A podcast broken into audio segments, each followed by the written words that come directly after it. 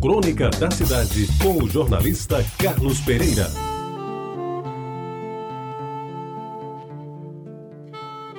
Amigos ouvintes da Rádio Tabajara, as excelências do velho vinho tinto imperial, que já registrei em crônicas anteriores, eu desconheço se ele ainda existe. Mas essas excelências foram expostas aqui em outras vezes de que eu já falei sobre ele. Agora retiro ao acaso mais alguns pedaços da minha infância e adolescência de dentro do baú de recordações.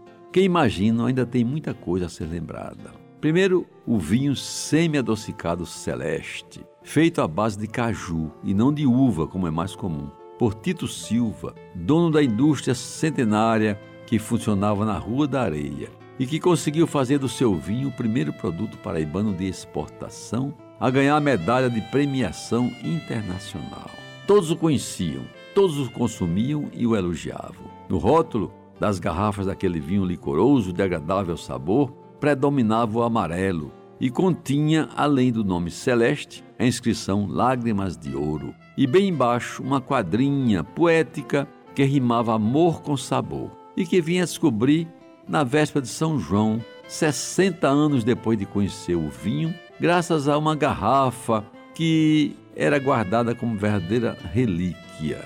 Encontrei e hoje eu digo que é realmente uma coisa de se guardar para sempre na memória. O Celeste, de baixa graduação alcoólica, eu não sei nem se passaria no teste do bafômetro, era bebido por todo mundo, de adolescentes a velhos, passando por jovens e homens e mulheres maduros. A minha santa avó Mãe Venância não dispensava um cálice, não era taça, era um cálice do amarelinho para enfrentar o banho frio a que se submetia todos os dias antes do almoço. Eu nunca ouvi falar que alguém se embriagava ou se tiver alguma ressaca depois de alguns cálices do vinho de Tito Silva. Por muito tempo, ele foi consumido na terra, sendo oferta obrigatória, como aperitivo antes dos almoços ou até como licor depois do cafezinho.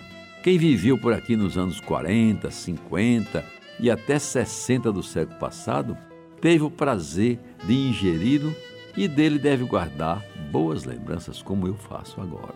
E a água Rabelo?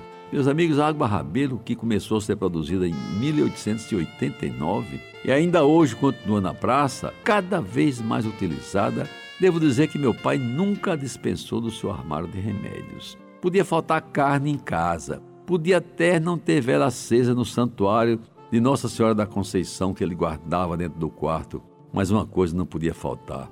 Não podia faltar mesmo, era um vidro de água rabelo. Um santo remédio, dizia ele, para quase tudo. Para sangramento, cura de infecções, embeber a toalha enrolada na testa para passar dor de cabeça, diminuir o ardor da azia, passar no rosto depois da barba.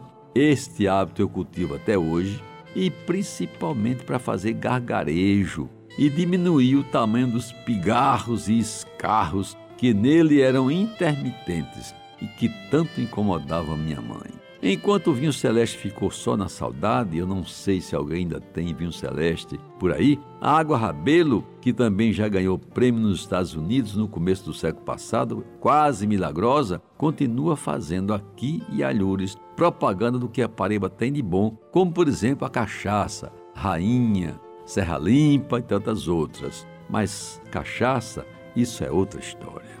Você ouviu Crônica da Cidade com o jornalista Carlos Pereira.